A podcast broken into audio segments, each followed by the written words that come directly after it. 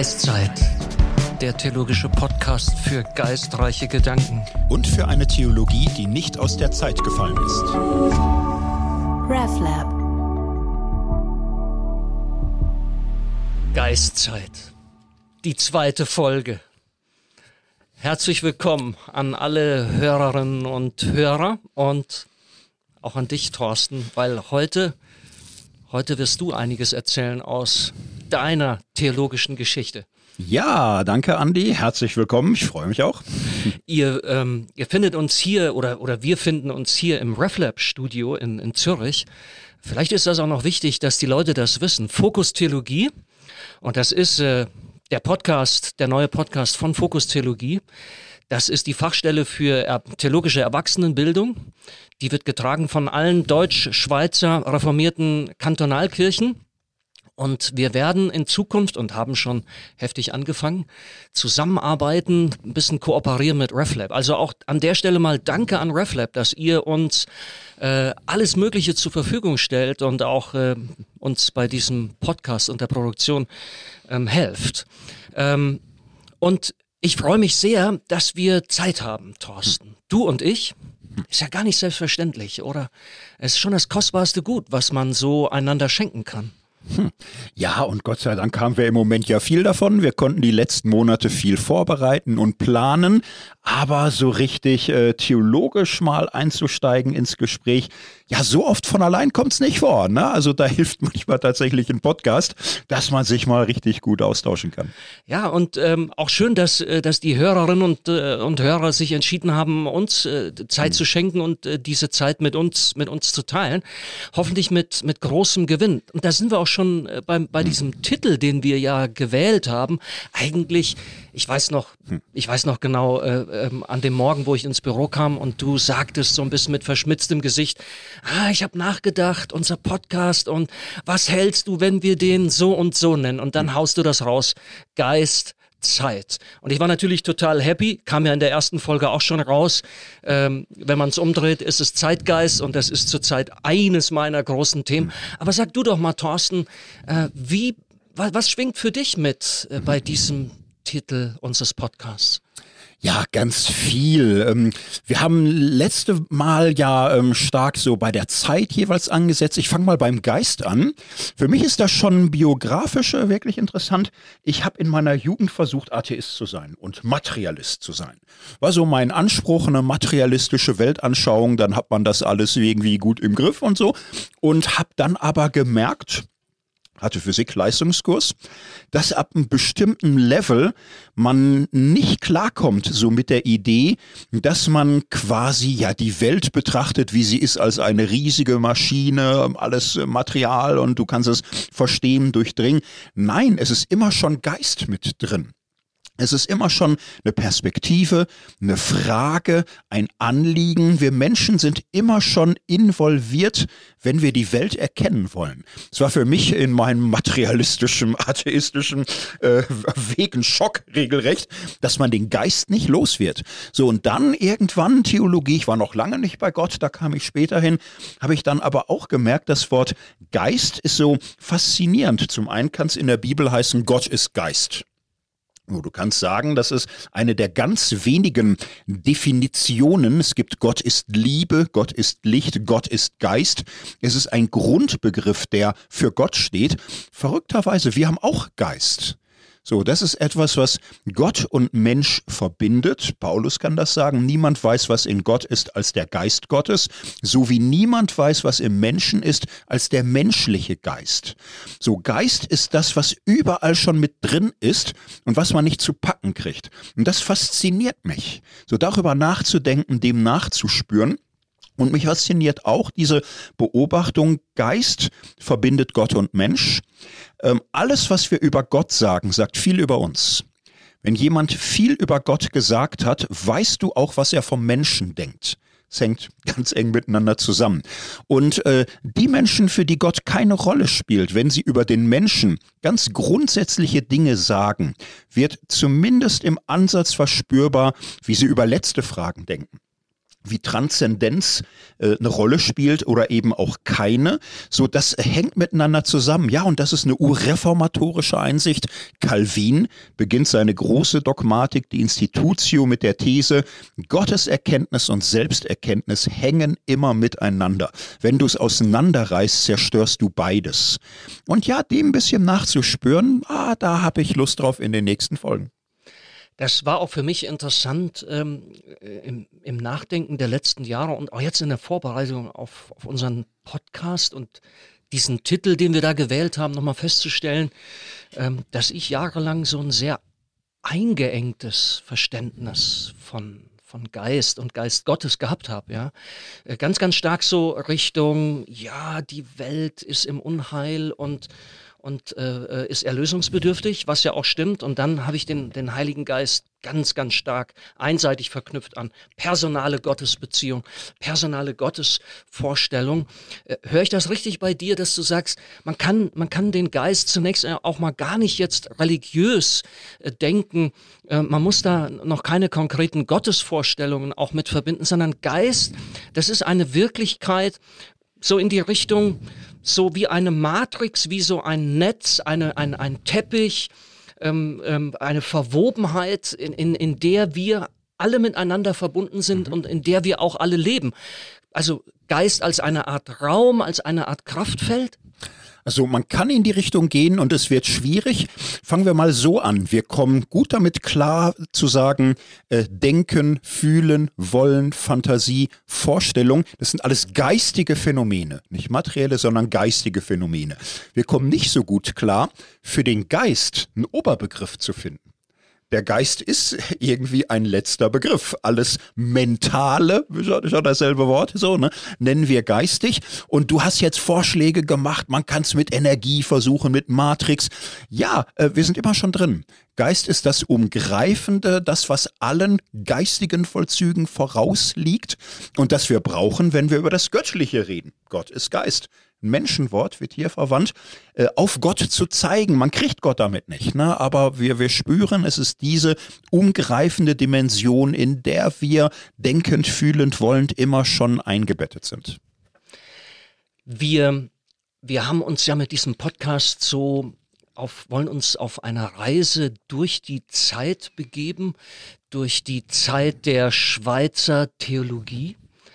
Ähm, wir wollen überlegen, was ist da wirklich Geistreiches geblieben, wo wir unbedingt äh, von überzeugt sind, das halten wir auch für, für unsere eigene, für die heutige Theologie, für, für Glauben und Kirche fest. Und natürlich werden wir aller Voraussichtlich nach auch auf einiges stoßen, was aus der, was aus der Zeit gefallen ist. Ich fand es beim letzten Mal äh, sehr schön, ähm, dass wir, wir haben uns ja entschlossen, diese, diese Reise, diese, diesen Gang durch die, durch die Geschichte äh, nicht anzutreten, ohne uns unsere eigenen hm. Theologiegeschichten sozusagen zu erzählen. Und ich fand es beim letzten Mal wirklich schön, wie du es geschafft hast, ähm, in der ersten Folge unseres Podcastes, mich durch deine Fragen ähm, noch einmal auch anzuregen und zu überlegen, ja, wie erzähle ich denn eigentlich meine Geschichte, meine eigene wie hat sich meine Theologie entwickelt, äh, wo, wo bin ich heute?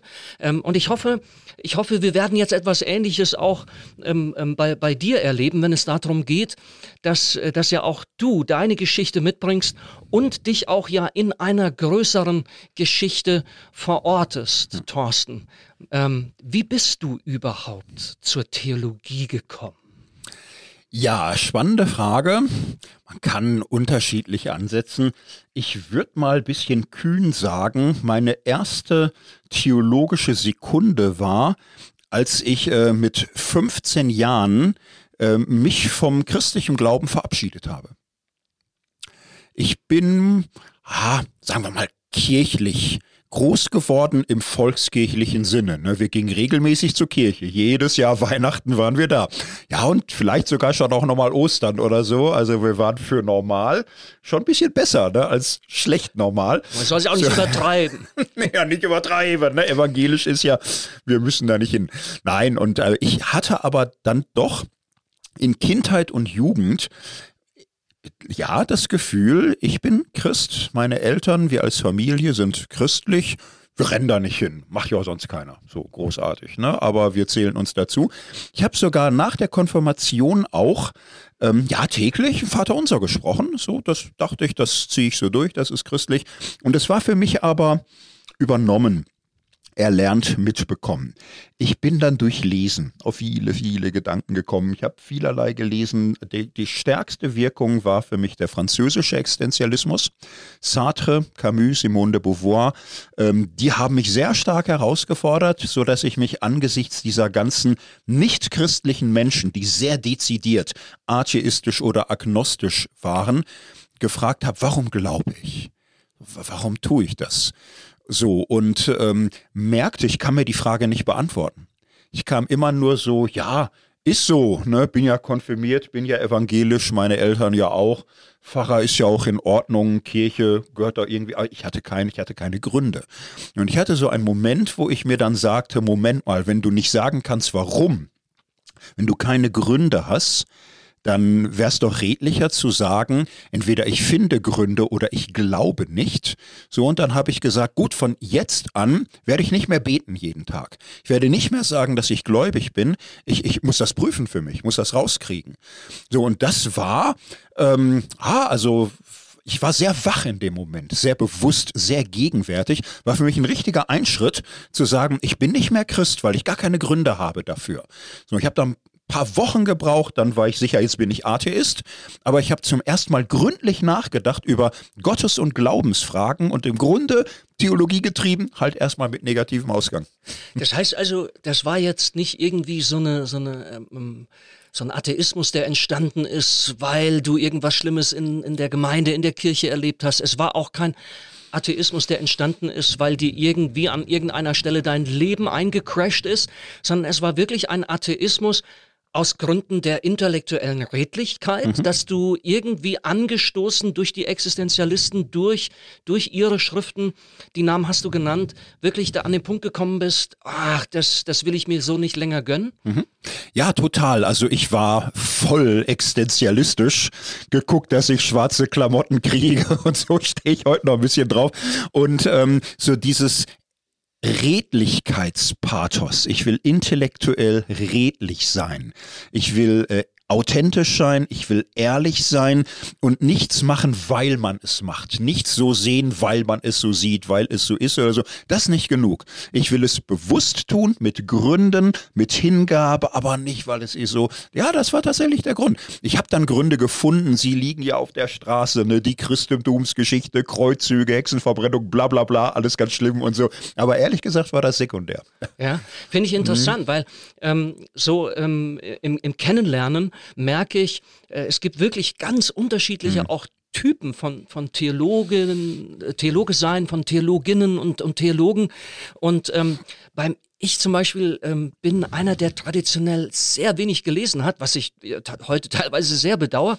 Und ich kenne das ähm, erst in den letzten Jahren, dass ich durch, durch die Lektüre angeregt werde und dann ähm, entstehen auch äh, wirklich äh, lebensverändernde Lernerfahrungen, Prozesse werden angestoßen.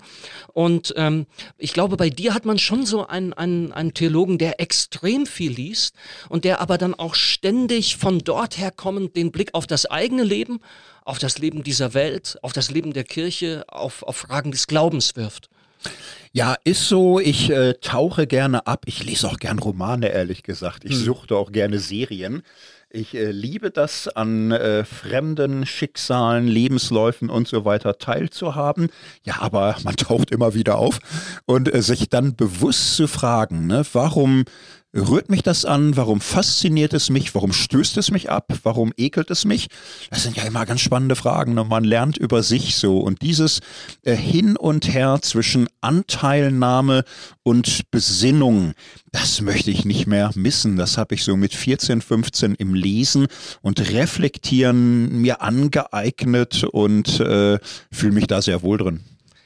Jetzt hast du ja eben schon angedeutet, irgendwann kommt dann der Punkt, wo man merkt, ah, hm, es ist doch nicht alles Naturalismus und Materialismus. Du hast äh, vor ein paar Minuten hm. gesagt, äh, da stößt man, da stößt man auf Geist. Und die modernen Naturwissenschaften äh, sind draufgestoßen in, in anderen äh, Bereichen äh, sind, sind wir auch drauf gestoßen. Jetzt stehen wir bei dir ja noch hm. so, so beim Atheismus. Äh, beim Atheismus. Äh, wir sind immer noch nicht angekommen in der Theologie. Also die Frage ist immer noch offen. Äh, wie kommt jetzt der Turnaround ja. bei dir? Oder? Ah ja, das war ganz witzig. Also ich wurde 86, äh, 1986 atheistisch und ja, peinlicher, witzigerweise, ich wurde auch Marxist. So, ich bin Sartre einfach gefolgt. So, 1986 war eine ganz beschissene Zeit dafür, weil das hatte keine große Halbwertzeit. Ne, wenn man so guckte. Nein, ich war damals aber auch, ich war dann ab 87 auch Gorbatschow-Fan, weil ich mir gesagt habe, diese Spaltung der Welt in Ost und West, das ist ja auch ein großer Käse. Ne? Also im, im Grunde Sozialismus, ja, äh, ich, ich möchte eine Welt der, der Gleichheit und der Gerechtigkeit, aber wenn sie totalitär, wenn sie unfrei ist, du liebes es bisher, es geht gar nicht. Also die, die Freiheit muss doch in den Sozialismus einziehen. Und umgekehrt, unser Kapitalismus ist viel vorgegaukelte Freiheit ohne Gerechtigkeit gibt es auch keine echte Freiheit. Das war immer so meine Idee und meine Hoffnung war, ja, Gorbatschow könnte doch ein Punkt sein, wo die Freiheit ins Soziale einzieht und kann der Westen das vielleicht auch kopieren. Das waren so meine Ende 80er Jahre Hoffnung. Ja, wir wissen, es kam alles ein bisschen anders. Ich hatte dann tatsächlich große Glaubenskrisen. So Ende der 80er Jahre, wie sich alles entwickelt, war dann alles anders, komplizierter, schwieriger, russische Entwicklung. Oh mein Gott, alles ja auch ein bisschen traurig. Ich hatte in der Zeit dann tatsächlich eine eine spirituelle Kehre. Ich wurde offen für spirituelle, geistliche Fragen. Ich merkte so, politische Ideologien, die Welt ist zu kompliziert dafür. Wir kriegen das nicht im Griff. Und habe so meine existenzialistischen Fragen zunehmend spirituell vertieft. Und für mich war dann irgendwann so die Entscheidung, ich möchte Lehrer werden. Vielleicht werde ich Schriftsteller, vielleicht, boah, keine Ahnung, kann mir viel vorstellen. Aber Lehrer ist erstmal eine gute Sache, man darf viel lesen. Deutsch, Philosophie mochte ich total. Religion nahm ich als drittes Fach so mit, weil ich inzwischen fast so suchend war, interessiert am Religiösen insgesamt. So kam ich in die Theologie als Studienfach hinein. Total, total interessanter Weg. Äh, kleiner Seitenschwenk mal, wir, wir katapultieren uns mal in die Gegenwart. Hm. Ähm, die Situation heute, wenn du das nochmal so, der, diese Begeisterung, die du damals äh, hattest, Gorbatschow und so weiter, äh, was, was macht das heute mit dir? Was, Ach, es hat doch auch, ähm, ja, die Weltgeschichte hat viele frustrierende Aspekte. Ich habe Anfang des Jahres nochmal Gorbatschows Biografie gelesen, hat er zwei geschrieben ich denke, so falsch lag ich gar nicht. Es hätte, ah, aber es ist gekommen, wie es gekommen ist. Und wir stecken mittendrin.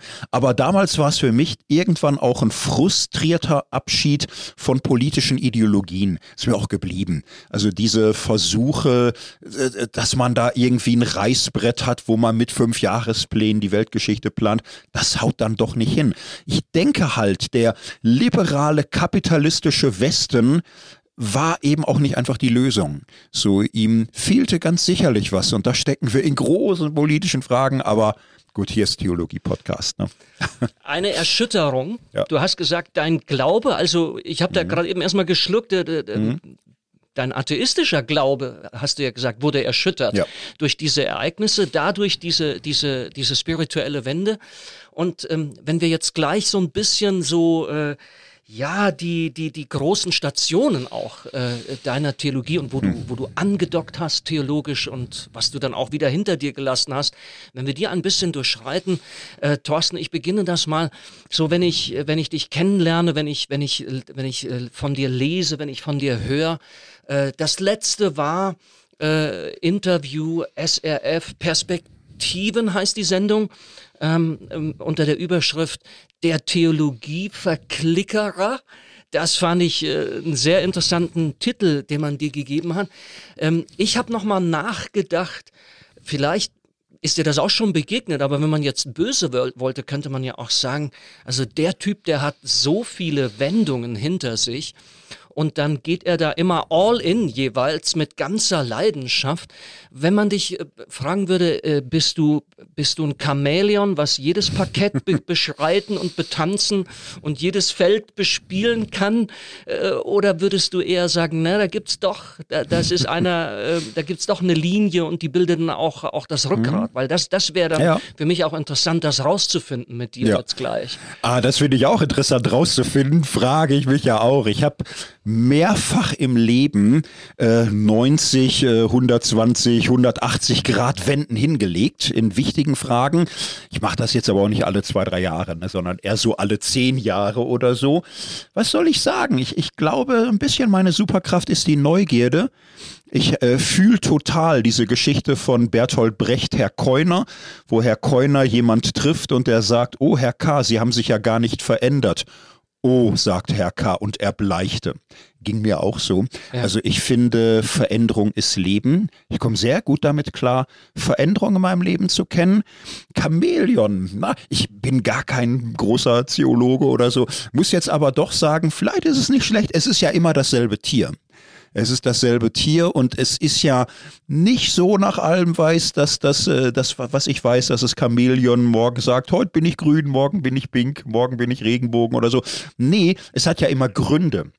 Es hat Gründe, die mit der Umgebung und der jeweiligen Zeit zu tun haben. Und ja, vielleicht ist Chamäleon nicht schlecht. Wenn ich mal ein Wappentier brauche, denke ich drüber nach.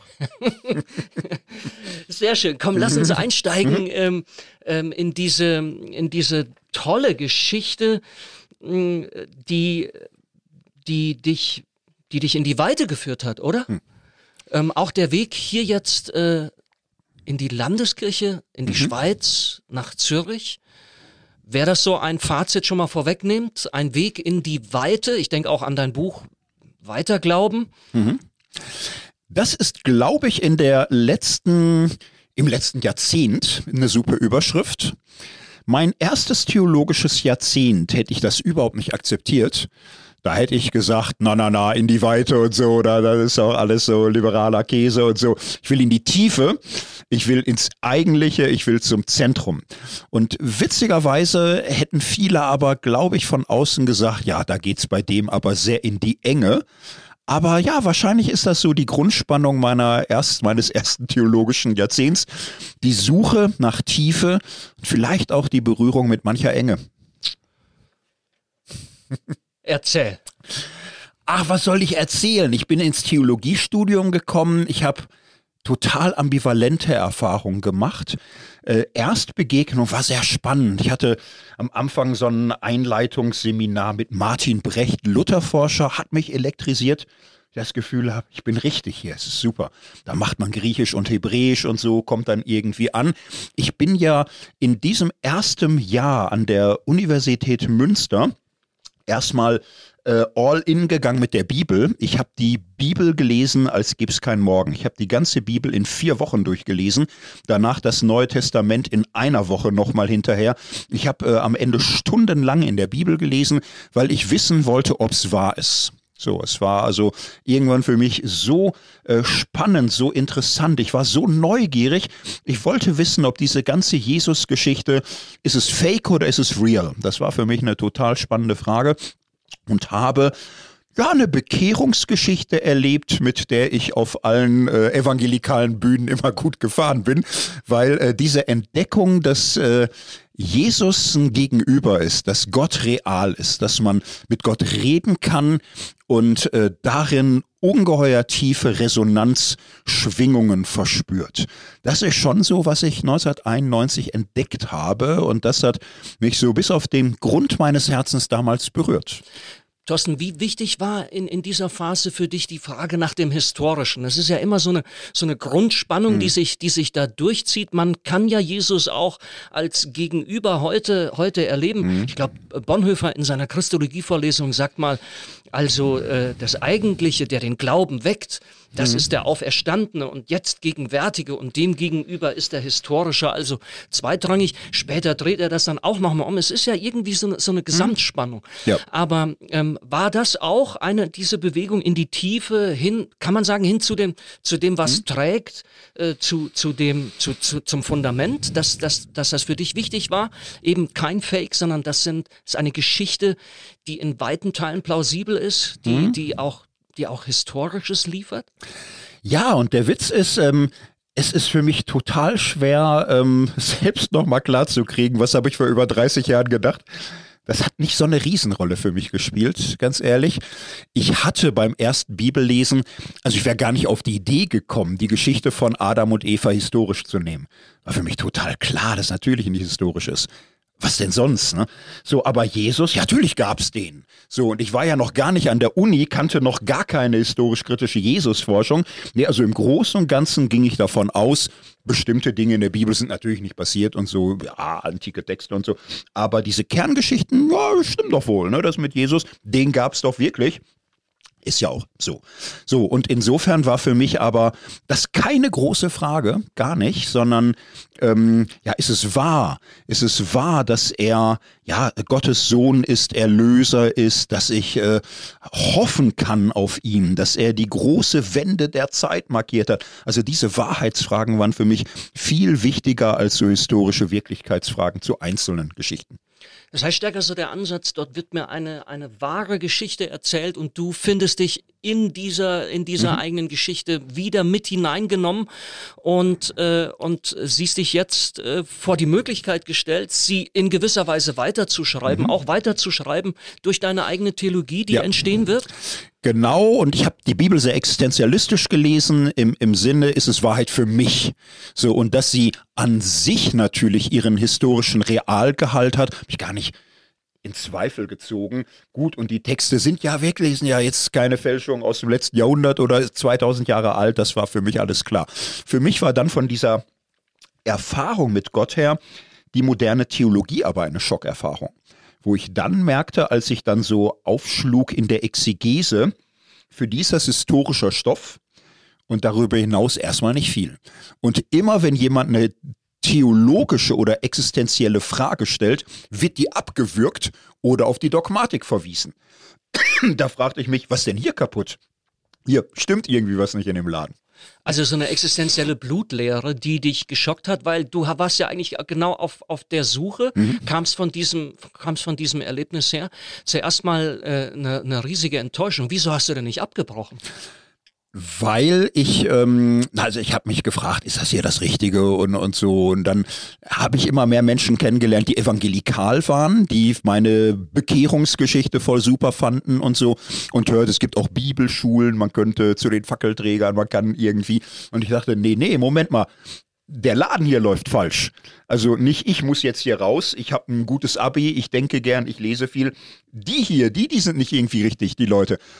Man muss doch Theologie existenziell mit Leidenschaft und Wissenschaft betreiben können.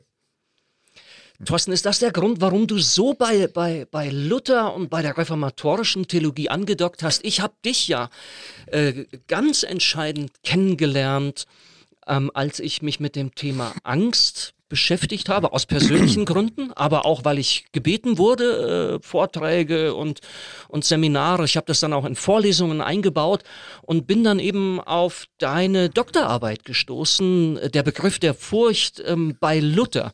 Ähm, ist das, ist diese Verbindung, ist diese Verbindung zwischen, zwischen ich nenne es jetzt mal, existenzialem Gehalt und, und Theologie, ist es das, was du, was du an dieser ähm, reformatorischen Theologie Luthers so anziehend gefunden hast? Ja, komplett.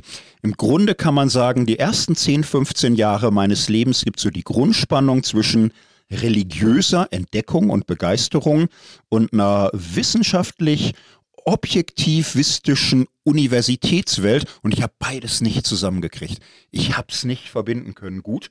Und dann merkte ich aber, Moment, jetzt müssen wir mal, auch äh, nüchtern gucken. Also ja, ich fremdle mit so einer komischen Exegese und auch mit vielem heutige Kirchlichkeit, finde ich auch zu viel Sozialbetrieb oder so. Aber es war ja wirklich auch äh, wirklich viel Spannendes da. Ich habe äh, damals Luther-Vorlesung, Reformationsgeschichte bei Martin Brecht rauf und runter gehört. Ich habe äh, systematische Theologie Michael Trowitsch, da war so Luther und Barth, Barth und Luther, dann mal Bonhoeffer, dann wieder Luther und Barth. So, das, das hat mich fasziniert und äh, Luther war für mich äh, ja eine Offenbarung. So, ich habe mal bei Barbara Ahland war das damals, Kirchengeschichtlerin und so, sie sagte, ja, De Servo Arbitrio vom unfreien Willen. Das ist eins der, der wichtigsten Bücher der Theologiegeschichte. Ich war im dritten Semester, ich habe mir das besorgt. Ich habe es in einer Nacht komplett gelesen, wie im Rausch, und sagte mir, das ist es, das ist Theologie, das ist Power, das ist Feuer. Ich weiß nicht, ob ich das alles schon verstanden habe, wahrscheinlich nicht, aber äh, da bleibe ich dran. Und äh, das führte tatsächlich zu einer Doktorarbeit über Luther, weil für mich reformatorische Theologie die Synthese war von Arbeit an der Bibel, die Sprachen ernst nehmen, wissenschaftlich auf der Höhe ihrer Zeit, aber auch eine Herzenstheologie, eine Erfahrungstheologie, eine lebendige Theologie mit Leidenschaft. Und mein Punkt war immer, so müsste es sein. Und das ist heute irgendwie aus dem Ruder gelaufen. Es ist zu weit weg vom Glauben, vom Leben und so. Man müsste wieder mit Luther richtig Theologie betreiben. Also ich finde das total sympathisch. Als ich hier in der Schweiz angefangen habe, äh, auch theologisch zu arbeiten und dann in der Arbeitsgemeinschaft zum Beispiel für biblisch erneuerte Theologie mitgemacht habe, ähm, da habe ich, war ich manchmal ja erstmal so ein bisschen vor den Kopf gestoßen, weil ich anscheinend andere vor den Kopf gestoßen hatte, wenn ich dann so ein bisschen von Luther was gebracht habe oder so. Da war dann so oft so, ja, du mit deinem Luther und ich habe dann irgendwie gemerkt, ja, der Luther, das ist natürlich und seine Theologie äh, dominiert so ein bisschen. Man kann da schon den Eindruck haben, da gibt es auch andere Reformatoren und andere Reformationen. Ähm, aber und ich, deswegen musste ich mir auch noch mal ein bisschen wenigstens Rechenschaft darüber ablegen, hm. was ist meine, meine Begeisterung bei diesem Luther? Und es ist genau eben, eben das, dass, dass, äh, dass ich denke, ähm, diese, diese Mischung, ähm, diese, diese existenzielle Betroffenheit, die sich dann durchaus auch äußert äh, in, in, in, einer, in, einer, in einer Anrede an Gott, ähm, die sich aber dann verbindet mit der objektivierenden Rede auch über Gott. Hm. Ähm, vielleicht schon ein kleiner mhm. Vorgeschmack, wir werden ja eine Reise auch machen, auch äh, reformierte Theologie. Geht es dir manchmal auch so, dass du, also ich bin jetzt wirklich kein Experte Zwingli und Calvin, aber ich finde es manchmal einfach kühler, es ist so wohltemperiert. Und ich weiß die Gefahren bei, bei, bei Leuten, die da mit, mit Feuer und Flamme dabei sind, auch Luther und wie man übers Ziel rausschießt, aber insgesamt insgesamt finde ich dort mehr Wärme, mehr, mehr Herz. Würdest du sagen, ah, lernen die anderen erstmal kennen oder würdest du sagen, das ist schon ein grundsätzlicher Unterschied zwischen lutherisch und reformiert? Also ja, da könnte man viel zu sagen. Luther kommt mit seiner Theologie aus dem Kloster aus dieser äh, existenziellen Kultur der, der Herzensfrömmigkeit und er war immer jemand, der mit dem Herzen, aber auch mit dem Verstand äh, gedacht und gefragt, gebetet hat und mit Gott gerungen. Wir haben bei Zwingli und Calvin einen viel stärkeren äh, humanistischen Einschlag, teilweise auch juristischen Einschlag. Nun würde ich sagen, Temperamente sind auch verschieden. Ne? Luther ist einfach so ein, so ein, so ein Herzenstyp mit allen Vor- und allen Nachteilen. So, ne? Also er hat eine Innigkeit und eine Wärme. Er ist aber auch ein, ein großer Hasser und ein Wüterich. Da kann man auch einen Schrecken kriegen. Ich muss sagen, ich bin äh, extrem tief in Luther eingestiegen. Ich habe da zehntausende Seiten und noch was. Und ähm, es hat auf der einen Seite mich ähm, wirklich existenziell finden lassen. So, so eine Theologie der Rechtfertigungslehre, ähm, dieses äh, Gefüge von Gnade, Glaube, gerechtfertigt sein, das ist mir tief ins Herz gerutscht und eine große Gewissheit geworden, die bis heute trägt und hält. Und ich habe dann aber auch bei Luther mehr und mehr und mehr Verstörendes gefunden äh, aggressives, polemisches, ungerechtes, einseitiges. Vor allem, ich habe irgendwann dann gesagt, ich lese jetzt mal alle Texte von Luther über die Juden. Es war schon eine albtraumhafte Erfahrung. Es war schon grauenhaft, äh, wirklich furchtbare, hasserfüllte Texte Seite um Seite lesen zu müssen und war für mich ein Schock, war aber irgendwie auch ähm, das war so eine, das war eine neue Stufe zu sagen, jawohl, ich habe bei Luther viel gelernt, aber es gibt Punkte, da kann man sich auch nicht scharf genug abgrenzen. So, da muss man auch wirklich völlig andere Wege gehen. Also never put your eggs in one basket. Äh, verbünde dich nie zu einseitig mit irgendeinem Entwurf, mit irgendeinem mhm. Ansatz mhm. äh, von Theologie, äh, geschweige denn auch dann mit den entsprechenden Personen. Und ja. doch, das wäre jetzt so meine Rückfrage nochmal an dich ähm, ich habe bei dir den Eindruck, nur, nur auf dem Weg, dass du wirklich mal all in gegangen bist, bist in die Tiefe und, mhm. und hast dich da mal ja, an eine Sache mit Leib und Seele und allen Kapazitäten deines Kopfes und Herzens äh, angehängt. Äh, nur auf diese Weise bist du ja auch zu dem geworden und konntest dich dann auch wieder freischwimmen. Mhm. Würdest du sagen, das ist, also es ist sicherlich natürlich Temperament und Persönlichkeitsstruktur äh, Struktur abhängig.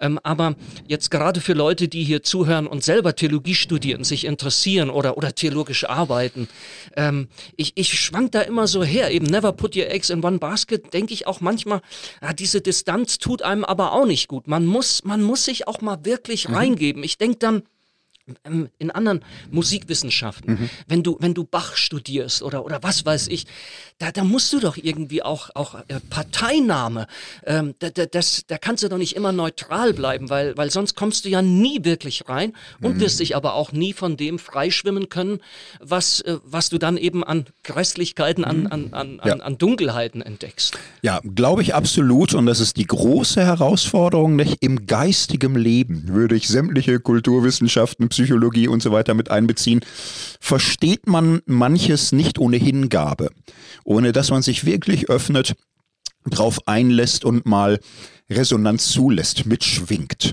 Und du kannst in Hingabe aber auch ja, ideologisch verblenden oder dicht oder taub werden. Ähm, die Kunst ist es, Hingabe und kritische Distanz zu entwickeln. Und das geht nicht in derselben Bewegung. Man muss sich da, glaube ich, auf ein gewisses Hin und Her schwingen von äh, starker Einlassung, aber auch kritischer Distanznahme irgendwie einüben. Sonst kommt man, glaube ich, nicht weit. Sonst ist man entweder nur Beobachter oder äh, nur verblendet. Beides würde ich nicht empfehlen. Hm. Für mich selbst spielen Menschen äh, und Theologinnen und Theologen äh, eine ganz wichtige Rolle, ähm, die dann eben auch in einer entsprechenden leidenschaftlichen, hingegebenen, aber durchaus auch kritischen Weise das, das gemacht haben. Das wollte ich nochmal nachfragen, mhm. bevor wir jetzt in deiner Geschichte mhm. weitergehen. Ähm, du hast so ein paar Namen genannt. War es einfach auch die Art, wie, wie, wie du äh, deine Lehrerinnen und Lehrer erlebt hast. Ähm, ich denke zum Beispiel, äh, wie Hartmut Rosa seine ganze Resonanztheorie mhm. auch in einer Resonanzpädagogik äh, immer wieder äh, über, überführt oder andere führen das mhm. weiter. Und für ihn ist zum Beispiel ganz wichtig, dass er sagt, ähm, in diesem Resonanzdreieck zwischen der Sache, um die es geht und den, den Schülerinnen und Schülern und, und den Lehrpersonen ist es auch unheimlich wichtig, dass man Lehrpersonen hat, die in einer gewissen Weise begeistert sind vom Material selbst, mhm. die da vorne auch stehen und gemeinsam mit den Leuten schon arbeiten, aber die auch sagen, ich habe Lust, was zu sagen und ich habe auch was zu sagen. Mhm. Mir scheint, es waren doch auch Menschen, die du da kennengelernt hast in deinem Studium, die dich weitergebracht und auf mhm. die Spur gesetzt haben. Ja. ja, absolut. Also nach dem ersten Uni-Theologie-Schock war ich durchaus so in Versuchung und habe ja auch nachgegeben, manchmal pauschal zu sagen, Uni-Theologie, da geht es nicht um Glauben, da geht es nur um Wissenschaft und so. Ich habe dann je länger, je mehr gemerkt, stimmt doch gar nicht. So, die, es, es wird redlich gearbeitet und man konzentriert sich auf Sachfragen. Aber wenn man die Leute ein bisschen mehr kennenlernt, äh, die sind da mit dem Herzen dabei. Das ist für sie eine existenzielle Frage. Ich habe das in Tübingen erstmals erlebt, so bei Leuten, ob das Moltmann war oder ob das Jüngel war oder ob das Oswald Bayer war. Die waren sehr äh, ganzheitlich, menschlich, äh, tief involviert in dem, was sie gelehrt und geglaubt haben, wo ich merkte, nee, nee, so, so Sprüche über Unitheologie, da müsste ich, das müsste ich mir aber wieder abgewöhnen. Das ist nicht gut. Das, das stimmt gar nicht. Das habe ich auch gemerkt. Äh, natürlich, wenn, wenn jemand jetzt zu einer bestimmten Form von Leidenschaft und Ergriffenheit mhm. und Hingabe neigt, so wie auch ich, mit einer gewissen Tonalität, so metaphorisch ist das dann eher so Funken sprühen und Flammen. Hm. Aber es gibt eben auch dieses, dieses Hingegebensein, dieses wirklich auch sich, ja, sich, sich ergreifen lassen in Form von Glut. Und mhm. ähm, das fasziniert mich, je länger, je mehr allerdings, äh, dann auch festzustellen, ähm, es gibt da bei vielen Menschen, die ich zunächst mal, hä, wie, keine Ahnung, erlebe, aber wenn man ihnen zuhört, begegnet, mit ihnen unterwegs ist, es gibt eine eine Glut unter der Asche mhm. und, und die lässt sich auch gar nicht so leicht auslöschen. Mhm. Ähm, zu denen fühle ich mich ganz besonders ähm, hingezogen und dann auch echt zu sagen, ähm, urteile nicht, mhm. urteile mhm. nicht. Ähm, überall, wie du auch gesagt hast, ja. findet sich diese Glut unter der Asche. Hm. Der, der ehemalige Abt von, von Einsiedeln hatte mal ein kleines Büchlein äh, geschrieben, gemeinsam, äh, die gemeinsam, gemeinsam die Glut unter der Asche mhm. entdecken. Mhm. Das finde ich äh, für Theologie heute eine ganz verheißungsvolle äh, Sache, der, der, der man nachjagen könnte. Und es braucht ja oft nicht viel. Mhm. Ja? Mhm. Es braucht oft nur, da kickst du ein bisschen rein äh, äh, in die Asche und, und schaust da so ein kleines bisschen rum, kommt wieder Luft dran und urplötzlich ähm, ist es wieder da. Mhm. Jetzt, ähm, nach der, nach, nachdem du da so eingetaucht bist und begeistert mhm. warst und mhm. dich auch dran gegeben und investiert hast an, an, an äh, reformatorische Theologie, was kam danach? Ja, das ist ganz witzig. Ich war ja dann, also Mitte der 90er hätte ich mich irgendwann als evangelikal bezeichnet. Habe ich auch, ne? Evangelikal. Und ich habe damals so im Kopf gehabt, was ist evangelikal? Das ist äh, Glauben an die Offenbarung Gottes in der Bibel. Und für mich war reformatorisch, lutherisch, biblisch, es war für mich alles evangelikal. Das war für mich alles irgendwie eins so. Also und im Feld, im Milieu, wenn man da reformatorische Theologie trieb, waren die Leute ja auch immer positiv. Und ich habe dann je länger, je mehr aber Unterschiede entdeckt dass sehr viel, was evangelikal heißt, mit reformatorisch wenig oder auch mal gar nichts zu tun hat, es komplizierter wird. So, und ich habe dann auf meinem Weg durch reformatorische Theologie je länger, je mehr ähm, schätzen gelernt, was man moderne oder liberale Theologie nennt. Es war eigentlich witzig, ähm, so vom evangelikalen Standpunkt aus war irgendwie klar, liberale Theologie ist unser Unglück. Das ist Verrat, das ist der Abweg. Da, da, da geht's irgendwie weg. Ne? Da, da wird die Offenbarung nicht mehr ernst genommen, die Wunder werden nicht ernst genommen. So, und da habe ich viele Jahre lang gedacht, genau, ist ganz schlimm und so tragisch, dass die Kirchen so liberal sind und die Uni-Theologie so liberal ist. Und mein Ehrgeiz war, ich merkte, durch Studium wuchsen meine intellektuellen Muskeln. Mein Ehrgeiz war, ich studiere jetzt diese liberalen Theologien und werde kritisch im Grunde zeigen, dass es nicht stimmt, nicht funktioniert, nicht mit der Bibel. Je länger ich das kritisch las, desto größer wurde mein Respekt. So, ich las Tillich, ich las äh, Schleiermacher, ich las Trölsch und irgendwann nicht Aufsätze, sondern die Bücher reihum durch. Habe mich da richtig reingekniet und merkte, je länger, je mehr dieses äh, pauschale Gegenüberstellen, die liberale Theologie ist mit dem Zeitgeist und schließlich an den gesellschaftlichen Mainstream, das kam mir immer mehr boah, unkundig vor irgendwie ahnungslos, war irgendwann regelrecht erschüttert, wie wenig das Feindbild liberale Theologie, was es in manchen Kreisen gibt, zu tun hat mit dem, was moderne Theologie alles ist. So, es gibt ja nicht mal die liberale Theologie. Es gibt ein großes Spektrum und was mir sehr nahe gekommen war, waren damals unterschiedliche Strömungen, ich würde sagen, moderner reformatorischer Theologie, die Namen hatte ich ja vorhin genannt, ob man Oswald Bayer nimmt oder bis hin zu Gerhard Ebling, dann Dietrich Korsch habe ich in Marburg kennengelernt, mein Doktorvater. Also Theologen, die an der Reformation andocken, sich da sehr gut auskennen, aber gleichzeitig auch wissen, es ist 20., es ist 21. Jahrhundert, wir müssen heute denken, wir müssen es heute auch verstehen, wir müssen verstehen, was wir sagen und es verantworten. Meine Theologie wurde damals Liberaler ist gar nicht das richtige Wort. Sie wurde moderner, sie wurde heutiger, sie äh, stellte sich mehr und mehr den ganzen Herausforderungen durch ja, die Aufklärung, durch die Moderne, durch Kant, durch Schleiermacher. Und ich wollte dem gerecht werden, ich wollte ehrlich sein. Es war wieder mein existenzialistischer Fimmel. Meine, ähm, also ich, was ich gar nicht ertragen kann, ist so verlogene, ungründliche, heuchlerische Theologie, die am Recht haben mehr Freude hat an der, als an der Wahrheit. So, ich wollte verstehen, was ist da wirklich los und was ist dran? Und wenn es nicht wahr ist, warum nicht? Und was ist dann wahr? Und so bin ich eigentlich immer tiefer moderner Theologe geworden mit reformatorischen Wurzeln. Würdest du sagen, dass das die Glut, wenn ich in dieser Metapher mal bleibe, die Glut äh, äh, dieser der modernen Theologie ist, dass sie, dass sie in der Anknüpfung an das, an die Reservare, an die Deutungsreservare, an die Schätze, die, die sich, die sich über Jahrhunderte, Jahrtausende bewährt haben, und aber in der Anknüpfung an die wirklich ernst macht und, und sich verschenkt, verschwendet, aufreibt, wenn es darum geht, zeitgeistfähig, gegenwartsfähig, zukunftsfähig, kommunikativ, verständlich, ja und in gewisser Weise auch anziehend zu werden. Mhm.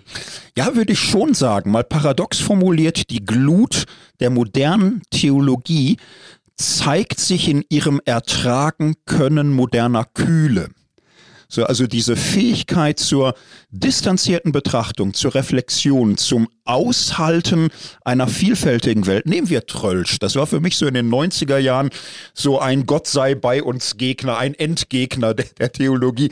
Gibt ja auch Sachen, wo man jedes äh, fromme Gemüt mit zum Erzittern bringen kann, wo er da wirklich das, äh, wie, wie Bultmann später auch erledigt, erledigt, erledigt. Nein, aber ähm, seine geniale Begabung hinzuschauen, zu differenzieren und die Welt auszuhalten, wie sie sich zeigt und immer weiter sich darauf einzulassen. Das habe ich immer mehr bewundern gelernt.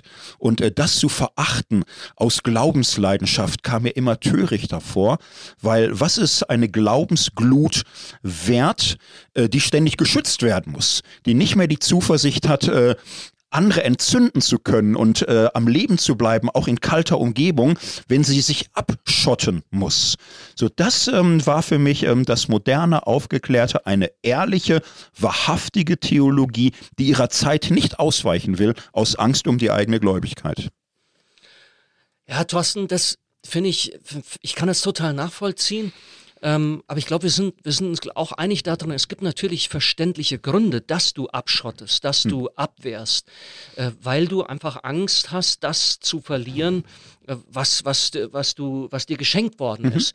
Du, ähm, dieses, dieses Bedürfnis, äh, äh, göttliche Gegenwart, göttliche Erkenntnis und so weiter zu konservieren, mhm. zu bewahren. Ähm, ähm, ähm also ich merke, auch bei mir selbst dieses, man nennt das ja einerseits so dieses asatorische und dann mhm. aber auch dieses radikale Reingehen bis hinein auch in die Zweifel. Mhm.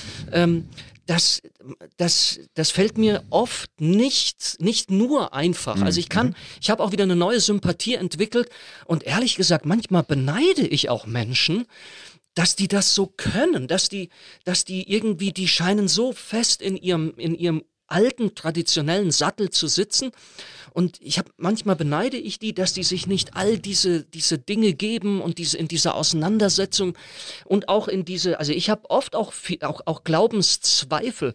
Ähm, kommst du auch mal jetzt in dieser Art der Theologie an einem Punkt, wo du, wo es dich also echt auch existenziell packt und, und du, und du, und du, und du wirklich nicht mehr weiter weißt? Ja, und ähm, das gehört zu meinen reformatorischen ja, Lernerfahrungen, dass ähm, der wahre Glaube gerade der angefochtene ist.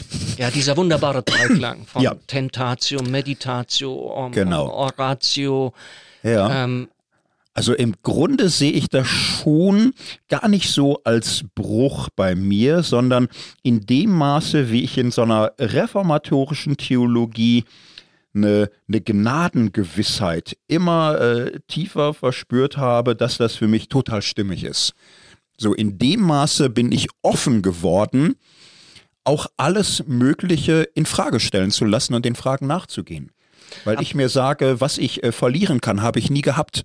Das ist für mich auch so ein reformatorisches Ding. Wenn ich glaube, dass Glaube ein Geschenk ist und dass ich ganz und gar von Gottes Gnade abhängig bin, so what? Was habe ich zu verlieren? Wenn das wahr ist, welche Realität kann das wirklich in Frage stellen? Hm, ja, also einfach nochmal, äh, ich finde das immer blöd, wenn, wenn Leute mit lateinischen Wörtern rumschmeißen. wir, wir, wollen hier nicht unser Wissen demonstrieren, aber äh, Luther sagt an entscheidender Stelle, sagt er, was den Theologen macht, das ist neben, neben dem Gebet und, und neben, neben dem Meditieren der Schrift eben auch die Anfechtung und dadurch. Aber Thorsten, wenn das stimmt und auch für dich stimmt, dann ist ja deine, deine Geschichte und auch, auch die, die Geschichte deiner Theologie ein echtes Abenteuer, weil da ist ja immer auch ein Risiko. Es ist ja nicht nur eine, eine Offenheit, die du eingehst, sondern in gewisser Weise riskierst du ja auch immer wieder dich selbst, ähm, und, und, ähm, und, und, und was du, ja, was du bisher jetzt in diesem Moment für wahr gehalten hast. Es ist ja dann vermutlich auch ein Abenteuer ähm, mit, mit, ja, mit einer gewissen Risikologik äh, hinterlegt, was vermutlich nie zu Ende gehen wird. Nein, und das finde ich ehrlich gesagt dann auch okay. Also das, da sehe ich eigentlich überwiegend eine große Konstante. So meine großen Begeisterungen der 90er waren Luther, waren Kierkegaard auch sehr stark. So und dieses Bewusstsein, äh, Glaube ist Gewissheit, niemals Sicherheit. Äh, sicherer Glaube ist Ideologie. Glaube ist immer haben, als hätten wir nicht. So, äh, ist immer ein Hoffnung, wieder Hoffnung, ist immer diese paradoxe Haltung. Und ähm, dann äh, ist das für mich aber auch äh, die Basis zu sagen, äh, wenn ich auf die Reformation zurückschaue, andere Zeit, andere Welt. Reformatorische Kirchen haben auch Hexen verfolgt, haben auch Ketzer verbrannt, ertränkt. So, also vieles ist ja auch erschreckend. So, und äh, in einer Lerngeschichte zu stehen, schon immer so. Die Bibel ist äh, ein Riesendokument einer Lerngeschichte. Die Bibel so diachron lesen zu lernen, da bin ich sehr, sehr dankbar, irgendwann die Angst vor historischer Bibelwissenschaft ganz verloren zu haben. Das war für mich eine, eine Quelle immer neuer Faszination, Entwicklungsschübe in der Bibel sehen zu lernen, verstehen zu lernen, dass es real ist. Und äh, wir können uns dem nicht entziehen.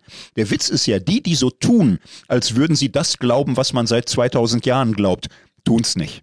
Sie glauben das, was man vor 30 Jahren geglaubt hat. Sie sind nicht mal kompatibel mit irgendeiner Frömmigkeit des 19. oder 18. Jahrhunderts. Sind sie nicht. Sie kennen das in der Regel auch gar nicht. Das ist leider so ein bisschen meine traurige Erfahrung, dass dieses angemaßte, wir halten an der ewigen Wahrheit fest, ja angemaßt ist. Es stimmt gar nicht. Es war immer Glaube in der Zeit und Glaube in Veränderung seit Anfang der Christenheit.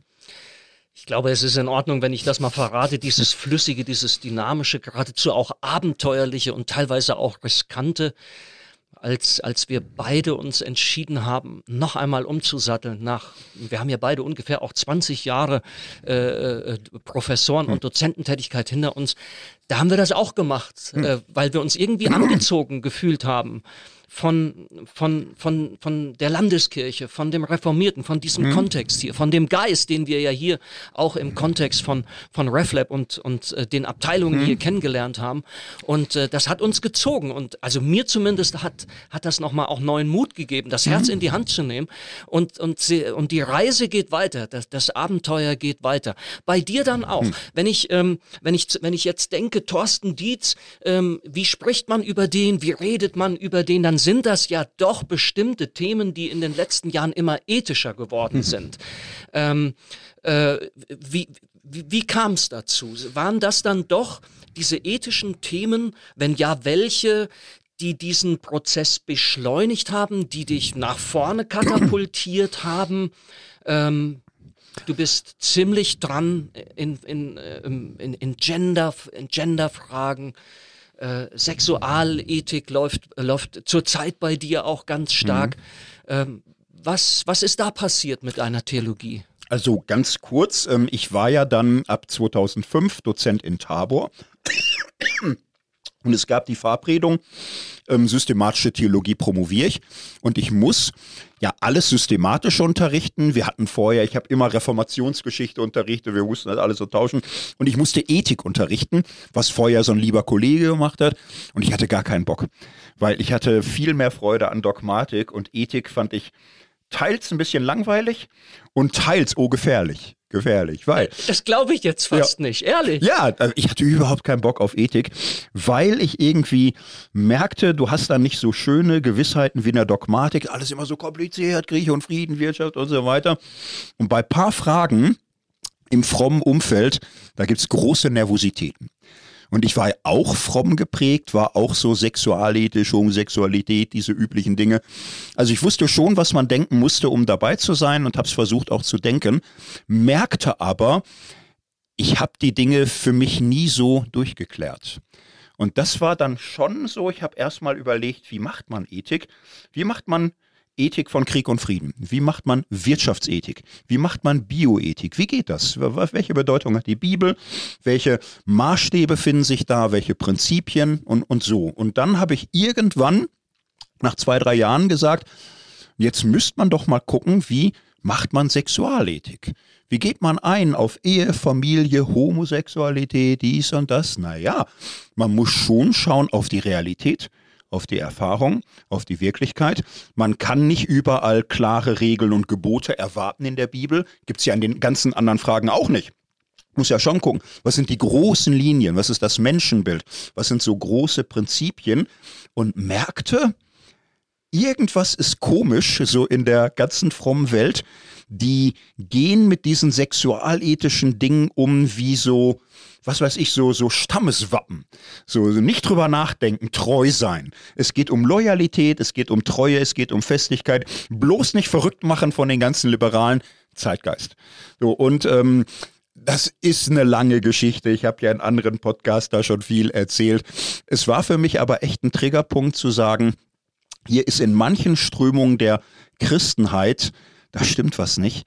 Die, die können selbst nicht erklären, was sie vertreten. Das, das ist ein großes Problem, weil hier konsequent von Erfahrung von Menschen, von Schicksalen, auch von Folgen des eigenen Handelns eigentlich immer abgeblendet wird. Und das hat mich mit in Spannung gebracht, zunehmend zu pietistischen und evangelikalen Welten. Die habe ich in den letzten Jahren viel verarbeitet in Podcast, Bücher, Menschen mit Mission und mich dann auf der anderen Seite dahin gebracht, ähm, Wahrnehmung, was geschieht, Wahrnehmung, was heute los ist, das ist, äh, ja, gehört dazu. Sonst äh, kann man nicht Piep sagen dazu. Transformation wurde ein Stichwort dazu.